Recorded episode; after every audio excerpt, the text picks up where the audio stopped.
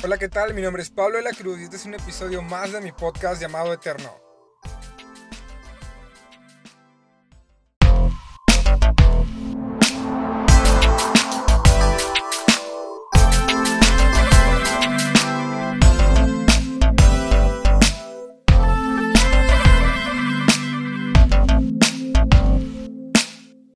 La iglesia, buenas noches. Primero que nada, quiero agradecer a mis pastores, Jorge y Moni, a mi directora, Rocío Arras, de Reforma Central, y a cada uno de mis profesores, porque siempre he tenido el respaldo de ellos, siempre he tenido su confianza, y desde el día uno han estado para apoyarme, para guiarme en todo lo que yo necesite. Y tengo un mensaje, es un poco corto, pero sé que Dios puede hablarnos el día de hoy a través de él. Y el mensaje se llama Gracia sobre Gracia. Gracia sobre Gracia. Y quiero que me acompañes a leer Juan 1, 14 y 6. Dice, el verbo se hizo hombre y, ha- habitó entre nosotros, y hemos contemplado su gloria, la gloria que correspondía al Hijo unigénito del Padre, lleno de gracia y de verdad. De su plenitud hemos recibido gracia sobre gracia. ¿Por qué no acompañas a orar? Hacer una pequeña oración rápido. Dios, te damos gracias por este privilegio, este honor que tú nos has dado de poder estar aquí en tu casa. Te damos gracias por cada una de las personas que estamos aquí. Sabemos que podremos escuchar un mensaje tuyo, que podremos escuchar algo que tú tienes para nuestras vidas y que tu Espíritu Santo se moverá esta noche. En cada una de las oraciones sabremos que podemos verlas convertidas en milagros y en testimonios. Te damos gracias en nombre de Jesús. Amén. Y aquí podemos escuchar, en este versículo podemos escuchar algo muy padre. Dice, ah, el verbo se hizo hombre y habitó entre nosotros y hemos contemplado su gloria. Sí, hemos contemplado a Jesús en toda su gloria. Pero dice algo más increíble. Dice, y Jesús, dice, en toda su plenitud, en toda la plenitud de Jesús, en todo lo que es Jesús, dice que Él ahora nos ha otorgado gracia sobre gracia. Y para empezar, quiero decirte que es gracia. Gracia viene del griego, que significa- antes se decía charis, del griego charis, pero esto tiene una connotación aún más allá atrás, más atrás del hebreo, que la, la traducción lo que, lo que hacía era de que ah, para gracia el verbo era como inclinarse. ¿Sí? Cuando decían en el, en el hebreo inclinarse era como, era gracia. Y si tú te puedes pensar, ah, hay una imagen muy representativa que es la de un rey.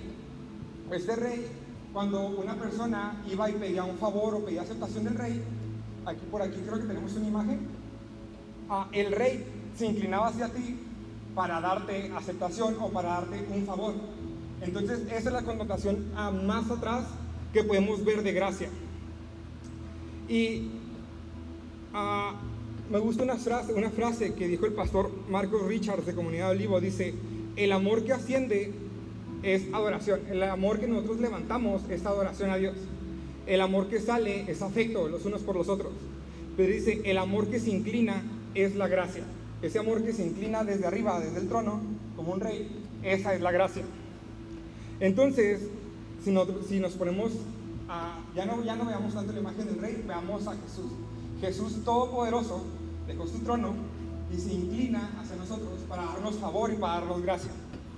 Y antes de la gracia, nosotros teníamos algo que era muy representativo, que eran las leyes. Para nosotros poder recibir un favor de Dios o para nosotros poder recibir aceptación de Dios, existían los sacrificios. Sí, pero estos sacrificios tenían limitaciones. Cuando las personas sacrificaban un becerro, esto, este sacrificio sí te limpiaba de tus pecados, pero lo hacía de afuera hacia adentro. El hombre interior seguía con su naturaleza pecaminosa. Por eso cada vez que este hombre pecaba, tenía que estar matando un becerro, un becerro, un cordero, un cordero, porque, porque su naturaleza interior no había sido cambiada. Y ahora nosotros tenemos una gracia que nos cambia de adentro hacia afuera. Y esto me lleva al punto número uno, que es la gracia no solo perdona, sino que da poder. La gracia que viene por medio de Cristo no solamente nos limpia, sino que ahora también nos da un poder más allá. ¿sí? Nuestro pecado nos incapacitaba para nosotros poder hacer muchas veces la voluntad de Dios. Pero ahora la gracia de Dios nos capacita y nos da poder para nosotros poder hacer la voluntad de Dios. Y si tú te pones a, a pensar, ok, entonces la gracia de Dios me va a quitar todos mis problemas. No, para nada. muchas veces pensamos, no, es que ya tengo el favor de Dios, ya tengo la aceptación de Dios, entonces su gracia me va a exentar todos los problemas. No, déjame decirte que en los problemas, en las dificultades, es donde su gracia se hace más fuerte, donde la gracia de Dios podemos verla más fuerte. Quiero leerte 2 Corintios 12, 7 al 9. Este es el apóstol Pablo hablando, dice, para evitar que me volviera presumido por, por estas sublimes revelaciones, una espina me fue clavada en el cuerpo, es decir, un mensajero de Satanás, para que me atormentara. Tres veces le pedí al Señor que me lo quitara, pero él me dijo, te basta con mi gracia, pues mi poder se perfecciona en la debilidad. Por lo tanto, dice el apóstol Pablo, gustosamente haré más bien alarde de mis debilidades, para que permanezca sobre mí el poder de Cristo. está diciendo, el apóstol Pablo está diciendo, ¿sabes qué? Quítame esto, quítame este aguijón, quítame este mensajero de Satanás. A muchos escritos decían que quizás era su, suegra, ¿verdad? Que decía, no, este es un mensajero de Satanás. Pero no, no podemos confirmar eso, entonces no, no pensemos en eso. Ah, dice, bástate de mi gracia, mi gracia es más que suficiente. Entonces, la gracia de Dios no va a eliminar las pruebas, la gracia de Dios no va a eliminar ah, cualquier tempestad en la que estemos pasando en nuestra vida, sino que nos va a sostener y nos va a hacer más fuertes. Cuando nosotros más débiles seamos y más nos rindamos a Jesús, más fuertes vamos a ser por medio de su gracia. Y con esto quiero que me acompañes al punto número dos, gracia sobre gracia. ¿Cuántos de aquí conocemos la parábola del hijo pródigo? Si sí, la conocemos muy bien, de igual manera lo voy a parafrasear un poco por si hay alguien que, que no la traiga muy fresca. Era un padre que era muy rico, tenía muchos terrenos, tenía mucho dinero, mucho ganado, y en un determinado momento uno de sus hijos le dice, ¿sabes qué papá? Dame la herencia que me corresponde, la mitad que me corresponde a mí, dámela, porque pues, yo quiero hacer mi vida, quiero gastar el dinero a mi manera. Entonces es el padre, un poco triste, pero sí, se fragmentó su corazón, pero le da lo que le correspondía, ¿no? Y pues si te puedes pensar, una herencia se otorga cuando el padre o la madre se muere, ¿no? Es cuando se le entrega la herencia. Entonces lo que este hijo estaba diciendo es, ¿sabes qué? Papá, para mí tú ya estás muerto. Yo quiero vivir la vida con lo que me corresponde de la herencia. Entonces ya conocemos la historia de que le es entregado una herencia y, este hijo pues va y lo gasta en borracheras, en prostitutas, en borracheras, todo lo que se pudiera gastar en ese tiempo se lo gastó el hijo. Y el hijo, dice, dice las escrituras, que se peleaba con los cerdos para quitarle su comida, ya había tocado fondo. Y cuando él toca fondo, dice, es que ya, ya no me puedo estar peleando con los cerdos para ver qué voy a comer, ya dice que él entra en razón. Y quiero leerte Lucas 15, del 18 al 20. Dice, tengo que volver a mi padre y decirle, papá, he pecado contra el cielo y contra ti. Ya no merezco que se me llame tu hijo. Trátame como si fuera uno de tus jornaleros. Así que emprendió su viaje y fue a su padre. Todavía estaba lejos cuando su padre lo vio y se compadeció de él. Salió corriendo a su encuentro, lo abrazó y lo besó. El hijo aquí le había pedido algo. Dijo, ¿sabes qué? Sé que pequé contra ti, sé que fallé, sé que fracasé, que he cometido muchos errores, pero trátame como uno de tus jornaleros. O sea, entiendo que ya no merezco ser tratado igual como lo era antes. Quiero techo, quiero calor, quiero una cama, quiero alimentos, pero está bien, voy a trabajar por ellos. Este hijo no se merecía eso. Entonces lo que él estaba pidiendo era, ¿sabes qué? Ten gracia de mí, dame gracia y trátame como uno de tus jornaleros. Pero el Padre no le otorgó gracia. El Padre lo que le dio fue gracia sobre gracia. Porque no solamente fue recibido como un trabajador más, sino que fue recibido, perdonado y restituido como un hijo. Acompáñame a Lucas 15, 22 al 24 para leer esto. Dice, pero el padre ordenó a sus sirvientes, pronto traigan la mejor ropa y vístanlo, pónganle un anillo en su dedo y sandalias en sus pies, y que maten al becerro más gordo para hacer fiesta porque este hijo mío estaba muerto y ha vuelto a vivir. Se había perdido y lo hemos encontrado. Y comenzaron la fiesta. No sé, no sé ti, pero a mí me suena esto, que es una gracia increíble. Este padre, lo que el hijo estaba pidiendo es, ¿sabes qué? Dame gracia y déjame trabajar como uno de tus jornaleros más. Y ni modo, me lo tengo que trabajar y tengo que, con mi propio esfuerzo, hacer, volver a reconstruir mi vida. Pero el padre no le dio la gracia que él estaba pidiendo sino que Él le dio gracia sobre gracia y le hizo un hijo nuevamente, lo limpió, lo cuidó y lo restituyó como ese hijo. Todos esa noche se gozaron, excepto el hijo mayor y el becerro gordo, ¿verdad? Porque lo mataron. Pero con esto quiero llevarte al punto número 3, que es, no somos merecedores, pero su gracia nos hace dignos. Cuando el hijo llega, el padre dice que todavía no estaba cerca cuando el padre a lo lejos lo había visto.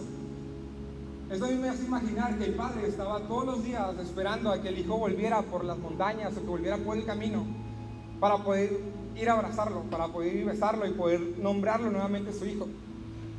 Y dice que el padre sale corriendo y en esos tiempos un hombre adulto que saliera corriendo no era bien visto porque estaba perdiendo su dignidad, estaba perdiendo, ah, se estaba rebajando porque un hombre de, esa, de, edad adulta no era bien visto que corriera. Pero a este, a este papá no le importó, salió corriendo, abrazó a su hijo, lo limpió. Y cuando dice que le da, le ropa limpia y las mejores vestiduras, es una representación de purificación.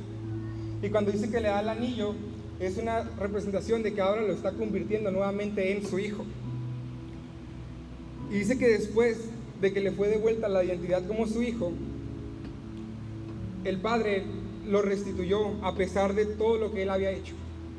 Luego comenzó una, una gran fiesta porque todo lo que se había perdido ahora había sido encontrado. Y a mí, a mí eso me suena mucho a, a ti y a mí, que muchas veces hemos fallado, hemos fracasado en nuestro caminar, que quizás hemos malgastado las cosas que Dios nos ha dado, quizás tenemos dones y talentos y los hemos utilizado en otras cosas y no los hemos puesto al servicio de Dios, no los hemos entregado completamente a Dios. Y quizás hemos malgastado todas esas cosas y hemos tocado a fondo y ahí cuando tocamos fondo Dios no se queda aparte, Dios no se queda aparte, sino que va y nos busca nos limpia, nos purifica, nos da nuevas vestiduras, nos hace nuevos hombres, nos da una nueva identidad y ahora nos hace llamados sus hijos. Y para terminar, quiero decirte cómo todo esto nos apunta a Jesús. Jesús mediante su gracia, Él nos limpia, Él nos da nueva identidad, nos da nuevas vestiduras y nos libera de nuestro pasado.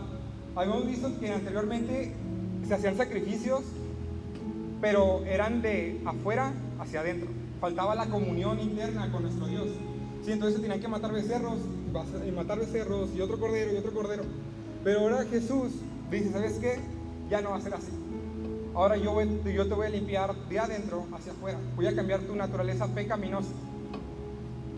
Y Jesús se, entrega completamente y nos libera de nuestro pasado y de nuestro pecado. De igual manera, Jesús, por su gracia, nos da una nueva identidad como hijos de Dios.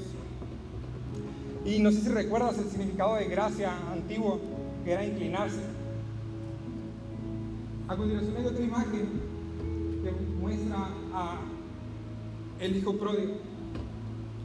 Es el padre con su hijo pródigo, y si te fijas, es el padre inclinándose para recibir a su hijo, para mostrar gracia a su hijo.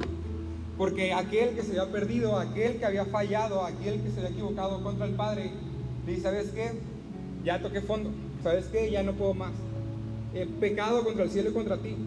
Pero muéstrame gracia. Y el Padre le muestra gracia sobre gracia. Le da favor, se inclina y le da la aceptación. Y con esto quiero leerte Romanos 8:17. Dice, y si somos hijos, somos también herederos herederos de Dios y coherederos con Cristo. Si en verdad padecemos con Él, a fin de que también seamos glorificados con Él. Quiero invitarte a que te pongas en pie y por un momento podamos reflexionar esto. Que muchas veces nosotros hemos fallado, muchas veces nos hemos equivocado y nosotros hemos pedido a nuestro Dios que nos dé gracia. Y nuestro Dios no solamente hace eso, no solamente nos da gracia, sino que nos da gracia sobre gracia. Y Él se inclina cuando nosotros nos hemos equivocado, nos da su favor y nos da su aceptación. Y cuando nosotros somos esos hijos que hemos malgastado todo lo que Dios nos ha dado, Él nos dice, ¿sabes qué? Traigan las mejores vestiduras, traigan el anillo y maten al mejor becerro, porque el hijo mío que estaba perdido ha sido encontrado. Y esas nuevas vestiduras nos purifican, nos santifican. Y ese anillo nos da esa identidad que tenemos como hijos. ¿Por qué no oramos esta noche, iglesia? Dios, damos gracias por tu Te damos gracias porque tú nos has mostrado de tu infinita misericordia y gracia para con nosotros. Sabemos que quizás hemos fracasado, que quizás hemos pecado contra ti, pero que en todo momento podemos confiar y estar seguros que tú eres ese Padre, que tú eres ese Rey que ha dejado su trono celestial, que ha dejado su trono de Todopoderoso y se ha inclinado a nosotros para darnos gracia, para poder mostrarnos tu amor cada vez que nos equivocamos. Te damos gracias por todo lo que tú has hecho por nosotros, porque aun cuando nosotros hemos sido esos pródigos que malgastamos todo, podemos entender que tú nos das gracia sobre gracia a nosotros y que en todo momento tú has sido bueno para nosotros. Te damos gracias en el nombre de Jesús. Amén.